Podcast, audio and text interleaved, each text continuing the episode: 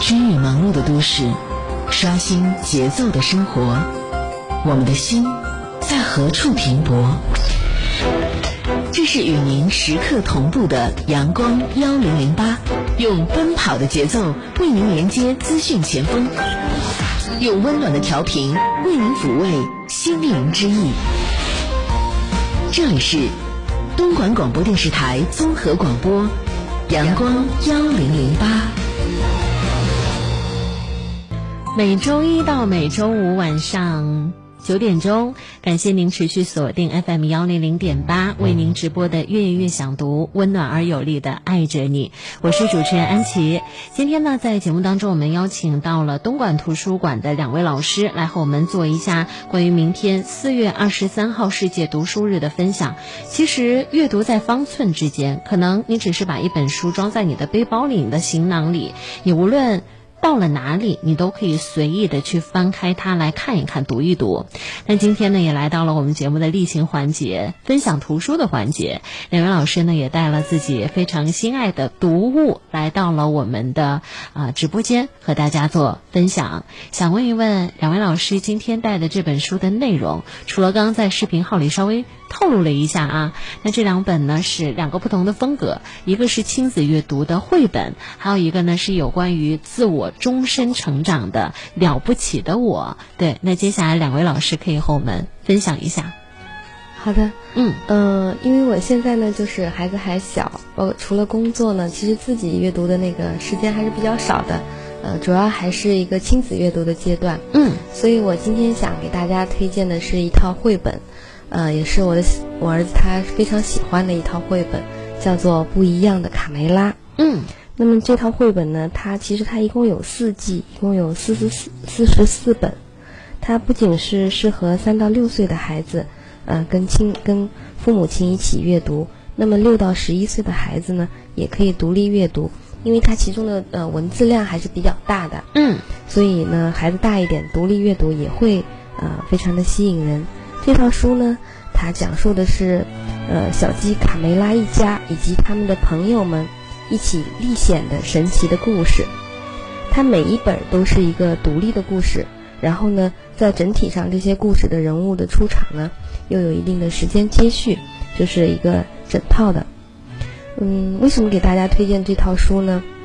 除了孩子喜欢，我觉得就是，呃，现在我们市面上的那些绘本啊，其实呃，从它的内容指向来说，一般有这么几类，就是有的是讲知识。有的是讲道理或者是行为习惯的培养，那么也有一些呢是呃讲故事或者是就是呃以上的就是几种综合合在一起这种呃绘本的这种类型。那么我就觉得就是呃如果我们要培养孩子的阅读兴趣，形成他的一个阅读习惯的话，呃我觉得首选其实应该是选那些故事情节比较强的这样的一些绘本。呃，这样的这个绘本呢，它对于孩子的想象力和创造力的激发是非常有好处的。就是这套书呢，其实我我为什么呃意识到这套书很重要，其实是一个偶然的一个事件。就我有一次带我孩子，就是呃回我妈妈家的时候，那个时候他才三岁半，他是大概是从三岁左右的时候开始看这套书。就有一次他他的那个玩具枪，塑料的，就是它是空的嘛，就是。呃，你呃扣一下那个扳机，它就会响一下。结果他玩着玩着，突然他就去找了那个纸巾，把它团成了，就是撕成一小块小块的，然后团成了，把它塞进去，然后他就呃就扣动了扳机，然后就有就有那个子弹弹射出来。然后他一边就是做这个动作，他一边就是嘴里面念叨说是炸弹球，就这三个字，当时我们觉得很奇怪。一开始你会觉得他哦，他三岁他会做这个，还挺聪明哈。但是我又觉得就是不可能是无缘无故的。那后来就是在晚上给他读绘本的时候，才发现哦，原来其实这个就是会这个这套就是这个不一样的卡梅拉，它其中一本书故事里面的一个情节，嗯，就是他的那个呃，就是一群小鸡，他们想就是呃有有一群黄鼠狼要来占领他们的鸡窝，然后呢，其中的一只小鸡它非常聪明，就想了一些办法，其中就是。把两个刺猬变成一个刺猬球，用一个弹射的木板把它弹出去，当成了那个炸弹球，把呃来来攻击的这个黄鼠狼把他们给呃炸出去了。嗯，其实小孩他是从当中呃受到了一个启发，所以我觉得这一类的呃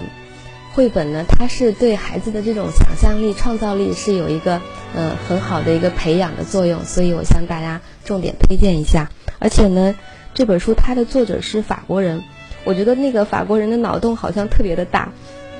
他这个故事里面，呃，除了有一些性格分明的动物角角色，嗯，还有一些就是他也是分好坏两派，就是在斗智斗勇哈。呃，特别的就是它它是一个故事，它从中又嵌套一些故事，嗯，比如说，呃，它每本书当中都有一个著名的人物场景出现，有一些是著名的故事当中的人物，有一些又是真实的历史人物。你比如他们这个这这个小鸡们的故事当中。它毕竟不仅有那个叫做穿靴子的猫，还有梦游仙境的爱丽丝，沉船历险的汤姆索亚，还有像这个莫扎特呀、伽利略、达芬奇这样一些传奇的历史大咖。嗯，如果孩子有兴趣的话，你还可以再进一步去给他啊去介绍另一个啊人物、另一本书的故事。我觉得这也是这本书的呃特色之处。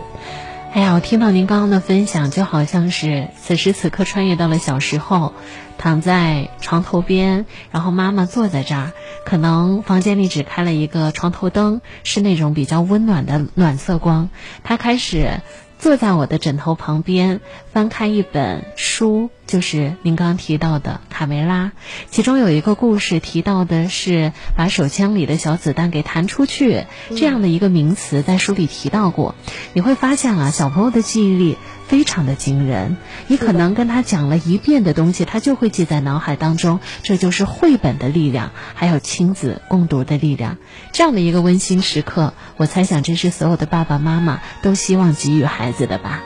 嗯，不过我也要提醒各位父母，如果你读这本书的时候，它的文字量真的很大，你需要有一定的耐心。但是它的故事情节真的很吸引人，值得我们去为孩子读上一遍又一遍。对，这是一本。父母读了之后不想再读的书，为什么？因为你的孩子也可能会缠着你，让你一读再读，对吧？还是特别感谢您的分享，让大家感受到了童趣的力量。这是有关于亲子的绘本系列。